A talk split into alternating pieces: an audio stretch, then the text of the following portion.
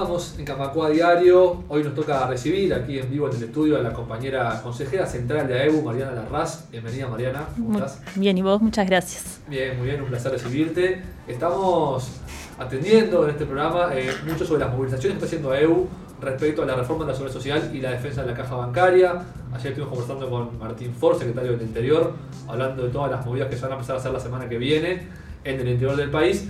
Y la idea es comentar contigo un poco lo que se va a hacer en Montevideo, porque también en la capital va a haber muchas movidas a partir de la semana que viene. ¿Cuáles van a ser las principales características de, estas movidas aquí en la capital? Bueno, bien, este es esto que vos planteas en el interior, también va a ser en Montevideo. Eh, la idea es que ya ayer empezamos a recorrer este, algunos edificios centrales con un material informativo que, este, generado desde el Consejo Central para entregar en mano a los compañeros y empezar a conversar, invitarlos a las instancias eh, informativas. Ayer hubo un Zoom este, que tuvo muy buena convocatoria, muchos compañeros ya estaban al tanto, eh, y también para informarlos de cara a lo que van a ser las asambleas informativas que se van a llevar adelante eh, también en los edificios centrales y las visitas a las sucursales porque tenemos edificios centrales y después tenemos sucursales de tanto en el sector financiero público como en el privado. La idea es estas recorridas, hablar con los compañeros, acercarle el material, acercarle información, eh, invitarlos a, las, a los eventos que hagamos, informativos, asambleas, eh, si sea a través de Zoom, que puedan este, seguir de cerca eh, el proceso que, vamos, que estamos llevando adelante, en qué estamos, cuál es la estrategia, se ha comunicado diferentes canales. Bueno, este, ahora es mano a mano, entregar la información, que los compañeros estén informados y que estén atentos para las movilizaciones que se pueden ir eh, dando tanto en conjunto con, con el PITCNT como en lo que requiera este, la estrategia para la defensa de la caja. Bien, en estas primeras jornadas que ya han arrancado a conversar con compañeros, ¿qué, que se han encontrado en cuanto a información o desinformación? Porque es un tema que a veces es difícil de comunicar o capaz que la gente no lo tiene tan, tan sabido qué tipo de comentarios eh, ustedes utilizan como para empezar a, poner en la cabeza de la gente la importancia del tema. Sí, ayer que yo estuve en una de las recorridas, lo que te puedo decir es que la gente está atenta, muy atenta, sobre todo porque, bueno, la, la caja bancaria Está, está eh, circulando no solamente la necesidad interna de, abordar el tema, sino está circulando los medios. Entonces nos encontramos con que los compañeros en general están al tanto, algunos mucho más informados, otros, este, bueno, con manejo relativo de los datos.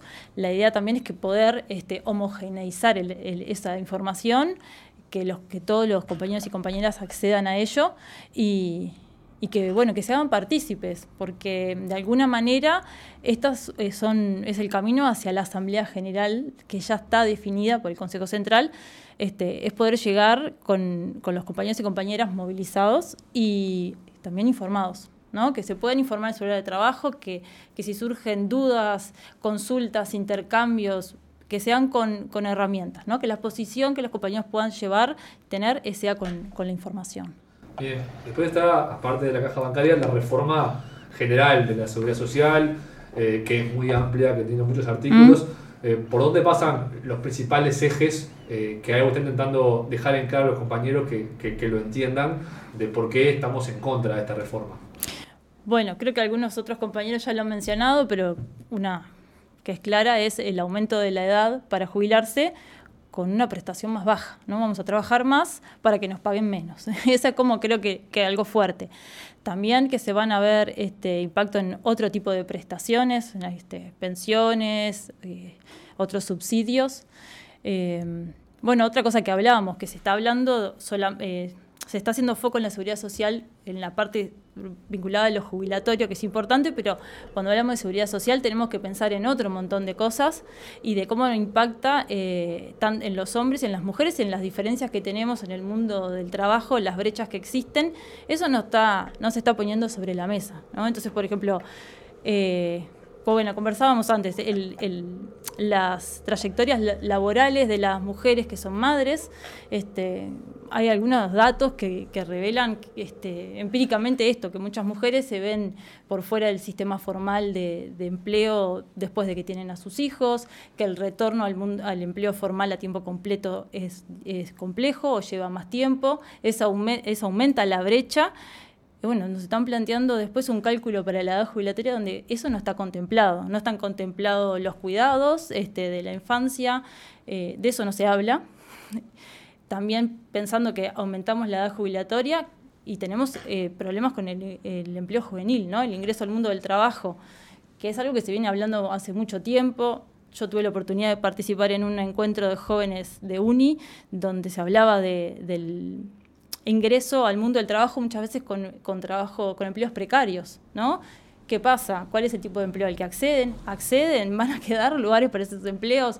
Eh, ¿Van a tener este, aportes? ¿Cómo son? hay muchas cosas para discutir. Me parece que, no es solo, que sí es fuerte decir nos van a hacer trabajar más para después jubilarnos con, con menos, menos dinero, pero que además la seguridad social eh, nos va tocando en todos los momentos de la vida desde el, embarazo, el nacimiento hasta la vejez, ¿no? Entonces, bueno, hay que, creo que hay que pensarlo en macro, toca acá muchos aspectos y creo que también por eso eh, es necesario instalar todas esas puntas en la, en la sociedad para que no se, se, focalice solo en algo, sino que se entienda que nos va a afectar, ya nos, ya nos afecta, ¿no? ya lo vivimos, pero que realmente tome cuerpo, ¿qué es, ¿de qué estamos hablando? En, que en, todo nos va a tocar. Claro, clarísimo. Y te hago una última, Mariana, ya mirando un poquito más, capaz que a mediano plazo, después que pasen las asambleas preparatorias, viene la, vos decías, la Asamblea General. Eh, esta instancia es, para ponerlo, para explicarlo, el órgano más importante que tiene el sindicato de, soberano, soberano con activos, con pasivos, con todos los sectores. Y allí se toma una decisión de todo el sindicato de cómo, cómo sigue esta, esta movilización, este conflicto. Sí, eh, sí, es bien importante tener claro que la Asamblea General del Sindicato es el, órgano soberano este, de decisión, pero además es un hecho político, ¿no? Entonces es bien importante llegar a esa instancia con, con los compañeros, las compañeras, este, los jubilados y las jubiladas informados y movilizados para que cuando tengamos que tomar una decisión lo hagamos con la información, ¿no? Este, que tengamos instancias de intercambio, instancias de, informarnos, de debatir, para llegar ahí, a este, obviamente, a tomar una decisión eh, sobre los escenarios posibles. Muy bien, Mariana Larraz, consejera central de EU, muchas gracias por este rato y la semana que viene seguramente con todas las movidas que estamos realizando estaremos nuevamente en contacto. Dale, muchas gracias. Camacua Diario un resumen informativo para terminar el día.